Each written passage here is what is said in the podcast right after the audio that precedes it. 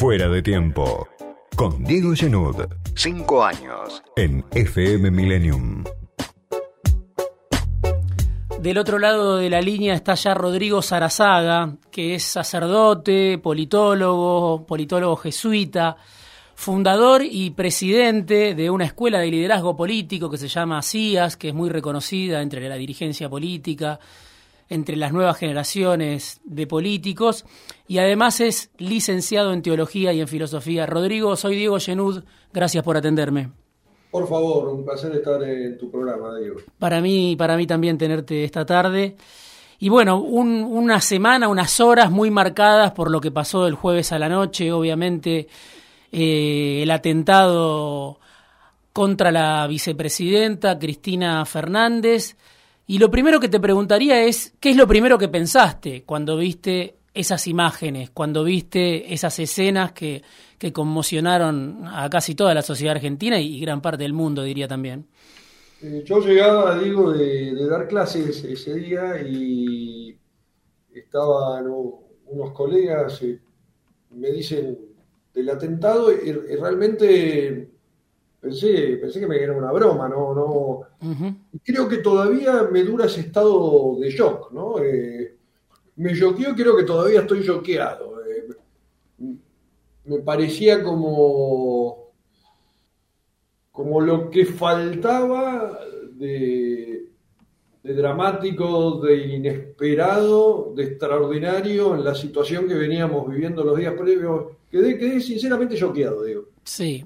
Por supuesto, obviamente, eh, eh, el repudio es generalizado, es mayoritario. Bueno, vimos una movilización muy importante, casi toda la dirigencia política expresando el rechazo, pero es como que nos asomamos de repente a un abismo, ¿no? Que había sido minimizado, si querés, de, desde distintas facciones, eh, a nivel social, sobre todo a nivel político, por supuesto, siempre la responsabilidad de la dirigencia es mayor. Y, y leía una nota tuya, Rodrigo, de hace unos años, en 2018, que justamente se titula la dinámica del odio que acorrala a la democracia, ¿no? 2018 gobernaba Macri en ese momento. Y bueno, te pregunto por esa nota, si, si seguís pensando. Sinceramente no la recordaba. Te, agradezco que la traigas a la memoria. Sí. Eh, no, no, no, recordaba, ahora que lo sí, sí lo recuerdo. Y recuerdo que esa nota en su momento eh, recibí críticas. Eh, de ambos lados, pero sobre todo en ese entonces del oficialismo. Hmm. Y la verdad que ahora que me la recordás y pienso, eh, no hemos mejorado en ese aspecto, ¿no? Hmm. Vos decías recién la responsabilidad sobre todo de las dirigencias, y coincido, y no pareciera el que las dirigencias hubiera conciencia de las dinámicas que desatan, ¿no? Eh, cuando metes a un país en el callejón del odio, bueno, lo podés perfilar rumbo al despeñadero. Y cuando demonizás, creás un ambiente demonizado y los demonios se sueltan. Eh, creo que esto es lo que pasó, ¿no? Más allá de que, bueno, después digan y sea, sea así, ¿no? Y parece algo así, que es, es un caso, bueno, un loco suelto, ¿no? Eh, sí, hay que ver, hay que ver, todavía nos falta información. Eh, todavía falta información y si fuera así, aún, bueno, es un loco suelto en un ambiente. Sí. Eh, y, ese loco suelto también expresa un clima.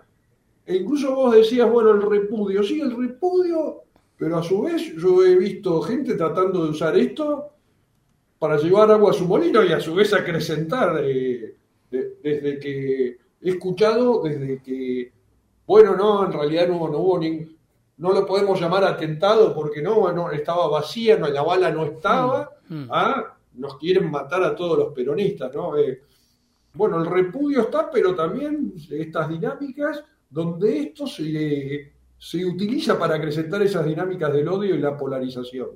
Sí, obviamente Cristina, la vicepresidenta, es siempre considerada como uno de los factores principales de la polarización después de dos mandatos como presidenta, después de haber estado fuera del poder, ahora como vicepresidenta a partir de, una alianza que, que surgió de, su dedo, podemos decir.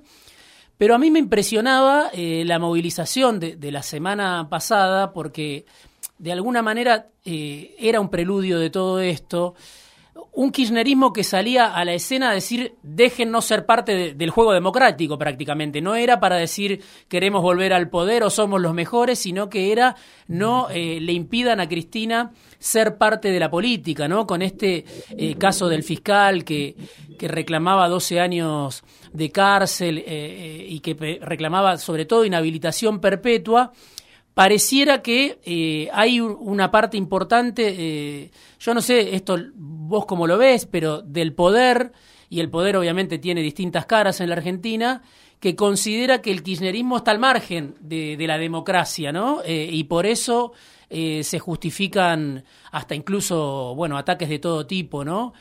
¿Vos cómo lo ves a eso? ¿Cómo razonan desde el poder?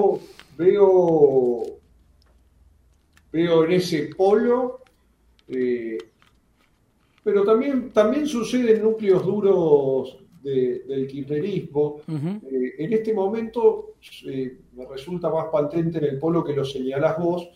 Es como una ética de grupo, ¿no? Mm. Donde es como la ética de la manada. Está bien lo que piensan y lo que hacen los de mi grupo, ¿no? Mm. y, y, fuera de los que los que están fuera de mi grupo son los que están mal, Entonces, el diálogo es con los que piensan correcto, y quienes piensan correcto, los que están en mi grupo, y de alguna manera se le niega legitimidad al que no está dentro, se le niega moral, legitimidad, posibilidad de, participar, y ese creo que es el callejón sin salida, digo. Sí, eh, obviamente eh, la vicepresidenta, su sector, esto habrá que investigarlo, saber qué es lo que lo que hay detrás de, esta persona que evidentemente no actuaba sola, que evidentemente estaba eh, aparecía en televisión incluso, bueno, manifestaba su propia identidad, ideas ligadas al, al nazismo. Habrá que ver si estaba solo o estaba enviado por alguien. Pero vos decías en alguna entrevista que hace falta conducción política en la Argentina, ¿no? Eh, Cristina justamente podemos decir es una de las pocas de los pocos líderes que quedan en la Argentina. Otros podrán decir Macri es líder de, de su espacio, pero vos decías hace falta alargarse a la, a la osadía de la conducción política, ¿no? Y yo pensaba eso muchas veces implica contradecir a tu propia base, ¿no? Eh, ser parte de la conducción política, ejercer una conducción política implica muchas veces quizá lo que vos mencionabas de, dialogar con el opuesto y eh, desilusionar a los que te apoyan porque vos te hiciste grande en la confrontación, por ejemplo, ¿no? Absolutamente, digo, no, no puedo coincidir más con, lo que decís y creo que, incluso le está haciendo mal a, la dirigencia cuando va detrás de las encuestas, ¿no? Eh, cuando simplemente vos mirás encuestas y decís, bueno, eso es, eso es ir atrás, eso no es liderar. Liderar es eh, leer un clima de época, pero conducir ese clima de época hacia donde vos te parece que hay, que hay un estadio mejor para, la población, para la nación, ¿no? y, y eso, tal vez esa osadía de leer el clima de época, pero leerlo para para, llevar a, una superación de lo que se atraviesa, eh, tal vez esté un poco ausente, esté, esté en, estas dinámicas que se desarrollan en el, poder, esté desenganchado. Eh, para conducir hay que leer el clima de época y te diría más, hay que conocer y hasta te diría más, hay que tenerle afecto a aquello que querés conducir. Hmm. Vos no podés conducir eh, conociendo a un 15% de la población y casi te diría despreciando a, una mitad. Eh, es más, no sé para qué querés conducir si no conoces y no querés a lo que querés conducir. Claro, bueno, la, escuela de liderazgo del CIAS que vos este, presidís, eh, tiene la particularidad de que ahí se mezclan dirigentes de, podemos decir, del oficialismo y de la oposición, o de otros partidos incluso que no están ni, en el oficialismo ni en, ni en la gran oposición, pero son nuevas generaciones. ¿Cómo ves esas nuevas generaciones en relación a esto, ¿no? De no contradecir por ahí a, un núcleo duro, de animarse a, a, decir, bueno, voy a dialogar con, con el opuesto, que es un poco, me, imagino, la idea que, circula eh, en esta, en esta escuela de liderazgo, por lo menos eso se desprende del intercambio entre peronistas, radicales, lilitos, hasta gente del PRO, ¿no? O sea, gente de distintas variantes que está, que está formando parte o que pasó por tu escuela. Sí, sí, sí. De, hecho, yo tengo mucha esperanza eh, en, ese, en ese cambio, renovación generacional eh, de hecho, acá he visto a, este grupo de, jóvenes políticos eh, relacionarse a su vez, acá dentro de las aulas nuestras, con todos los actores políticos que te puedas imaginar, y, veo algo distinto, algo que me esperanza. No concluyo por eso que necesariamente eh, por ser jóvenes van a ser mejores, ni, no van a ser casta, ¿no? Me hmm. parece que tienen que hacer este esfuerzo y, esta osadía por no reproducir por ahí lo que generaciones anteriores hemos hecho. Eh, tengo una fuerte esperanza, lo hago con esa fuerte convicción. No concluyo que por ser una generación joven eh, vaya a ser necesariamente mejor. No veo necesidad en la historia de Sí, eh, es muy difícil ¿no? pensar en, en, en, el clima social, el clima político de la Argentina eh, y, cómo insertar este episodio que, bueno, que recuerda una época muy, muy complicada, obviamente de, violencia política, el intento de un magnicidio, o sea, se abre todo una caja de, de violencia ¿no? Que, que no es ajena además a, la historia argentina eh, y es difícil poder inscribir lo que sucedió en los últimos días con lo que tanto venimos hablando de la polarización, de la grieta. Eh, es difícil, pero de todas maneras te quiero preguntar por eh, algo que vos decías, quizá está de fondo, quizá eh, contribuye a generar ese clima espeso donde de repente aparece un hecho de violencia de, de, tamaña magnitud que no terminó en un asesinato de milagro. ¿Qué es lo que vos decías de una pérdida del espacio común? También en alguna entrevista que te leí, vos decías, es un Big Bang social, pareciera muchas veces que estamos frente a ese Big Bang, Big Bang social. Y mi pregunta es si eso, claro, tiene traducción en términos políticos, porque se pierde el espacio común, que muchas veces existía, eh, la posibilidad de, crecer en un espacio común, eh, en un barrio, en una esquina, en una canchita de fútbol, sabemos que la desigualdad profundiza eh, ese abismo social y cómo se traduce eso, que a veces es, muchas veces es de clases sociales, ¿no? Eh, ¿Cómo se traduce en la escena política? Eh, bueno, primero digo, te, agradezco que me hayas leído tanto. Me asusta un poco. Creo, que sos de, todo, de todos los oyentes el que, más me ha leído. Mm. Los demás están preguntando quién es este invitado.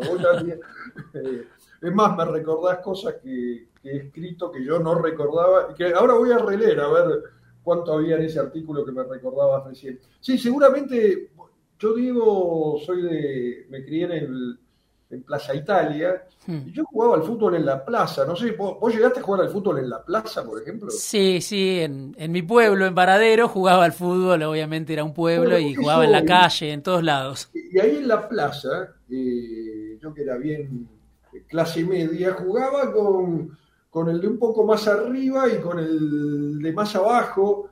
Eh, bueno, hoy, hoy eh, el que es villero juega en la plaza que está adentro de la villa, si tiene la suerte, en la canchita, en lo que haya. Hmm. Y el del otro gueto, el del country, juega en el intercountry. y, nunca juegan juntos. Eh, hay claramente una fragmentación social.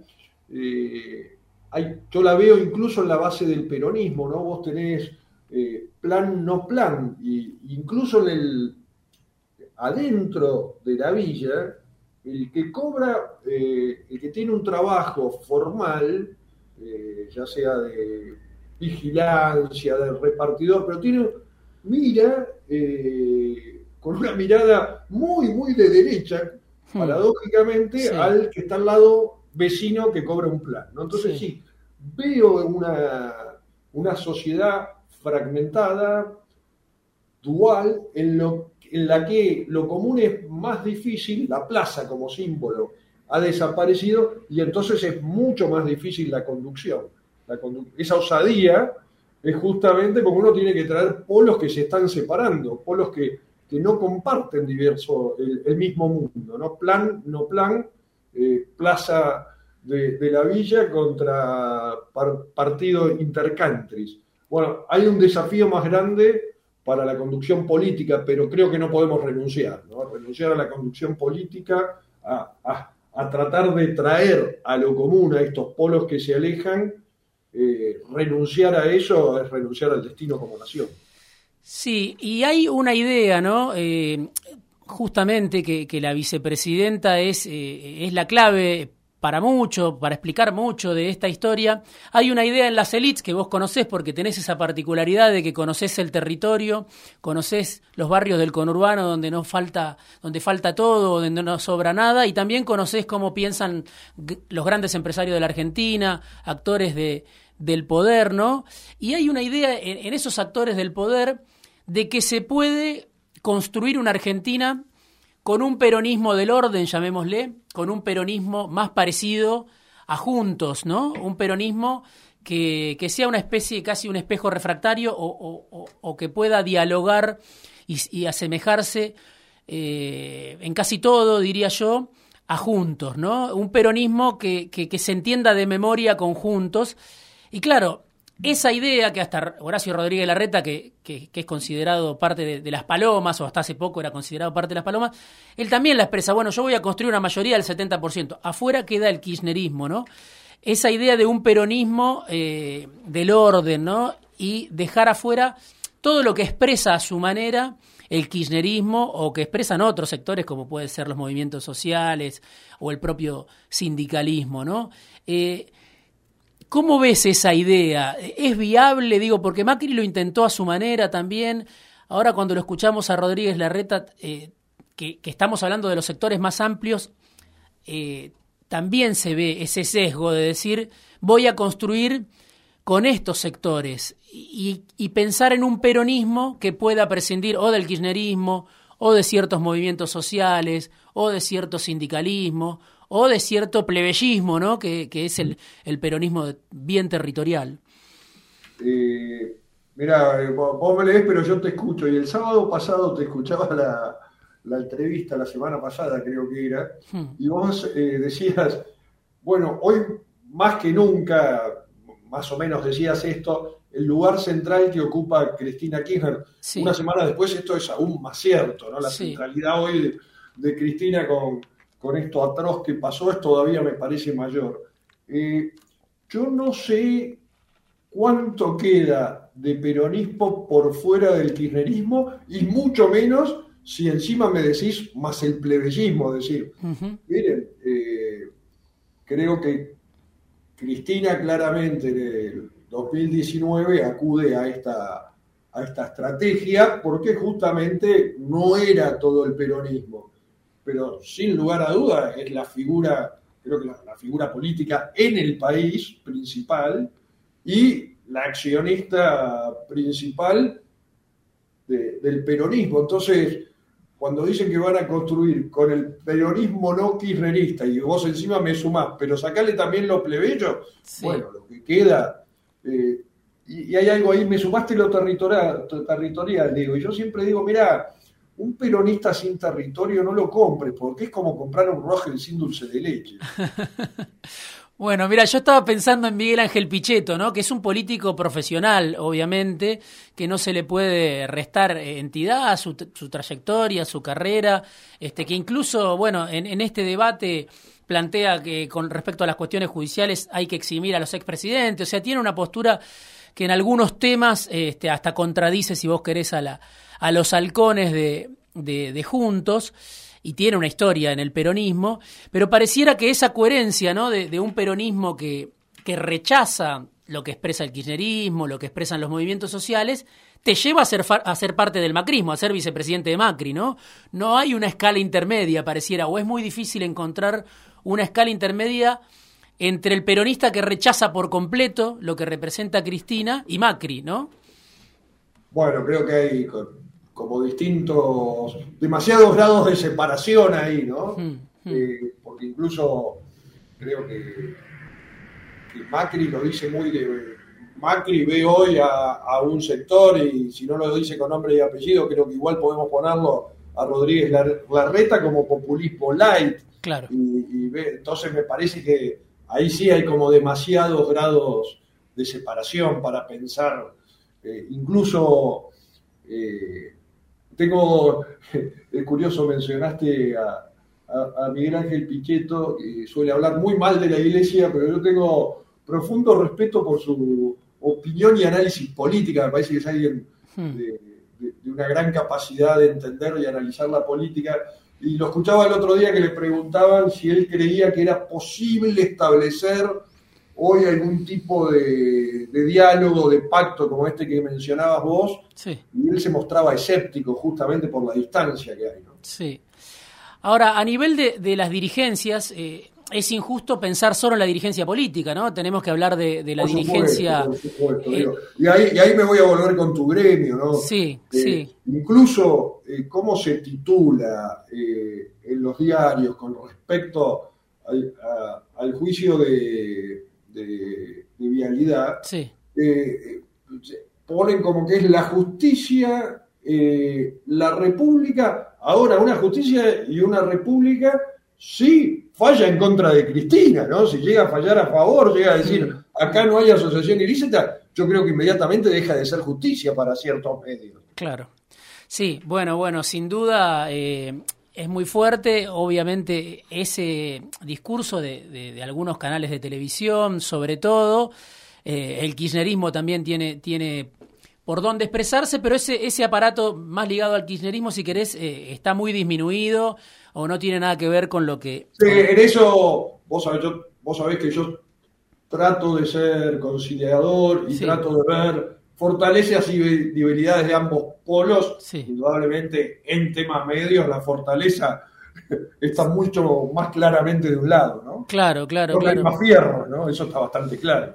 E, e, eso se ve, se ve muy marcado, ¿no? Y y justamente, ¿no? Te, quería preguntar, porque uno a veces prende la televisión o escucha a algunos comunicadores, eh, y claro, es un clima de, beligerancia muy fuerte, a veces por cuestiones menores. Ahora estamos hablando de un hecho dramático, ¿no? Que le pudo haber costado la vida a la vicepresidenta, puede haber, podría haber terminado este, en un episodio de, violencia social. No sabemos qué podría haber pasado si efectivamente eh, mataban a Cristina eh, hace unas horas. Todavía no sabemos cómo sigue esta película. Por eso digo, es difícil describirlo en, lo que vemos día a día. Pero me interesaba consultarte qué ves vos es justamente en el territorio con respecto a la diferencia, al conflicto político, al conflicto de clases, que son todos conflictos que evidentemente existen, que no se pueden negar, que hay diferencias políticas, que hay diferencias de proyectos políticos, que hay diferencias de clases muy acentuadas, porque como siempre decimos en este espacio, la desigualdad crece y no solo crece la pobreza. Pero ¿cómo ves vos eh, con respecto a ese debate que, que, se televisa permanentemente o que se amplifica en las redes eh, y en los medios de comunicación, eh, el parecer, el razonar, el sentir de, los que están abajo en la pirámide social. ¿Está al mismo nivel de, beligerancia? ¿Está en otro registro? ¿Cómo lo percibís vos? No, si te voy a, a los lugares donde yo conozco un poco más, estoy un poco más presente, en villas de de la zona sur, en Quilmes. Eh, yo noto eh, en villas, uno dice sí, políticamente, eh, en las que yo estoy más presente, que alguna vez incluso hice, hice alguna encuesta, mirá, el grado de adhesión a la figura de Cristina Kirchner es del 70%. disminuye mucho en, en una, cuando bajás a los, a los sub-21, en los jóvenes, bueno, ya no, no les tocó vivir eh, por ahí el periodo de expansión económica y más bien ellos quieren ser como Maluma, Messi, los ven por televisión, ven cómo viven y ellos están en... lejísimos de, cualquier posibilidad como esa. ¿no? Entonces, es una desigualdad tremenda que además se, patentiza eh, porque los medios te, lo muestran, ¿no? y tenés acceso a ver cómo viven eh, los que están en la otra punta. Dicho esto de cómo es la composición más, si querés, política etaria, eh, yo noto que la gente en la diaria tiene sus problemas, tiene sus quilombos. Eh, a mí no me aparecía, te diría, seis meses atrás no me aparecía tan fuerte el reclamo, me aparecían reclamos por eh, seguridad, por narcomenudeo en el, en el barrio. Hoy me aparece muy fuerte la inflación que no alcanza. el otro día, mira, ayer justo, eh, una, una, señora que cobra la UH. Y a veces uno escucha que tienen hijos para cobrar la UH. La UH alcanza para cobrar, para pagar los pañales del mes. Hmm. Alcanza para eso, no alcanza para nada más. Hmm. Hoy lo veo muy fuerte que la gente tiene problemas que están muy desenganchados de esto que planteabas vos de los medios. Tiene, tiene problemas para pagar la leche, para pagar la carne, compra la leche en polvo, la estira, la estira demasiado, con lo cual el chico termina tomando agua y no lo que tiene que tomar. Me parece que, no, que hay un cierto marcado desacople entre lo que marcas de los medios y, hmm. y, la realidad de la gente viviendo peloteada por la, por la inflación. Bueno, voy terminando ya, Rodrigo, esta entrevista, pero te quiero preguntar por algo que en su momento charlamos y que después, este, bueno, una definición que diste vos en alguna entrevista que te hice hace varios años, cinco años creo que fue para la política online, que de alguna manera marcó el debate después político en ciertos círculos intelectuales, sobre todo, pero también entre la dirigencia. Vos decías, bueno, en ese 2017, si no me equivoco, en el que te entrevisté, después de que habías, o 2018, después de que habías estado en el coloquio de idea y habías dado un discurso que, que algún, algún CEO le, le, cayó como una patada en el estómago, porque bueno, les planteaste algunas de las cosas que. Tuviste elegante, menos mal, me asustaste. sí, no, no, no. Este, le cayó mal porque, bueno, sorprendió que vos planteabas esto, justamente, de reconocer, eh, bueno, a los sectores más vulnerables como parte de la Argentina y darles también una oportunidad y no verlos nada más como, como un problema, como muchos eh, eh, lo ven en círculos empresarios.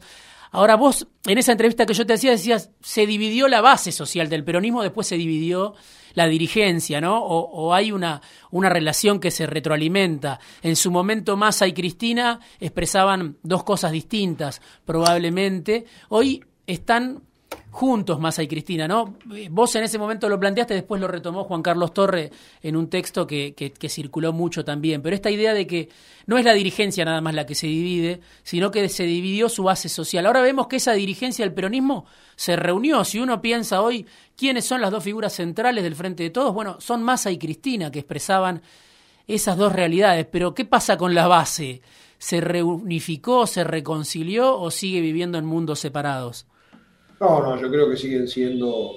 Eh, es más, te diría que yo hoy noto una grieta más sobre esa que te, comentaba en ese entonces.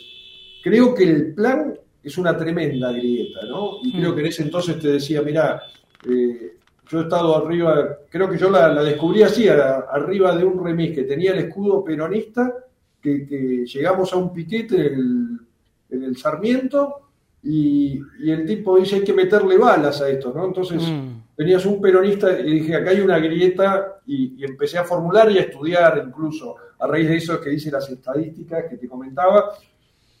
Creo que sigue estando esa grieta que lo que más la expresa es el plan contra el trabajador con salario formal, pero también te la expresa la villa contra no villa, contra el barrio de italianos, que antes eran peronistas, pero sobre esa grieta había una grieta generacional también.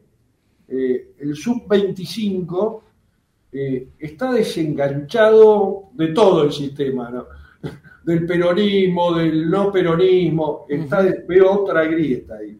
Eh, y eso me parece que vamos a tener que, que seguirlo con, con, atención.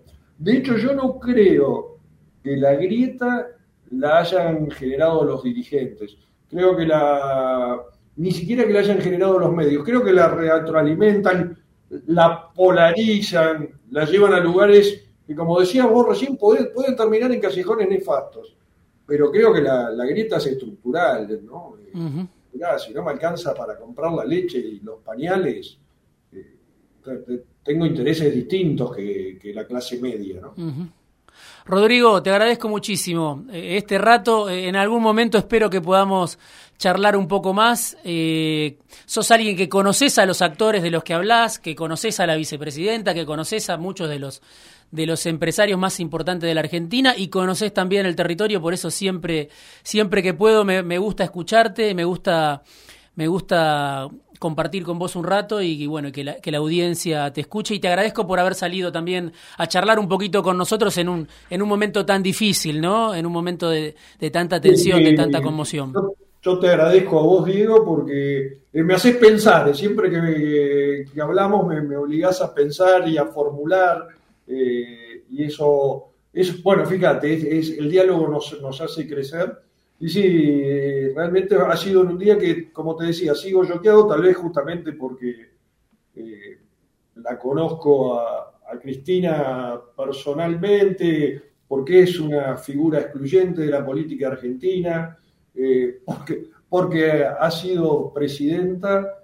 Eh, sí, me parece que lo que aconteció particularmente choqueante. Esperemos que haya en las dirigencias la conciencia para, para, superar esto, ¿no? para que esto no sea ocasión de, mayor división, de mayor polarización. Te mando un abrazo grande, Rodrigo. Gracias por este rato. Gracias a vos, Diego. Rodrigo Sarazaga, fundador y presidente de la Escuela de Liderazgo CIAS, licenciado en Teología y en Filosofía, doctor en Ciencias Políticas y sacerdote jesuita. Un lujo esta tarde en Fuera de Tiempo.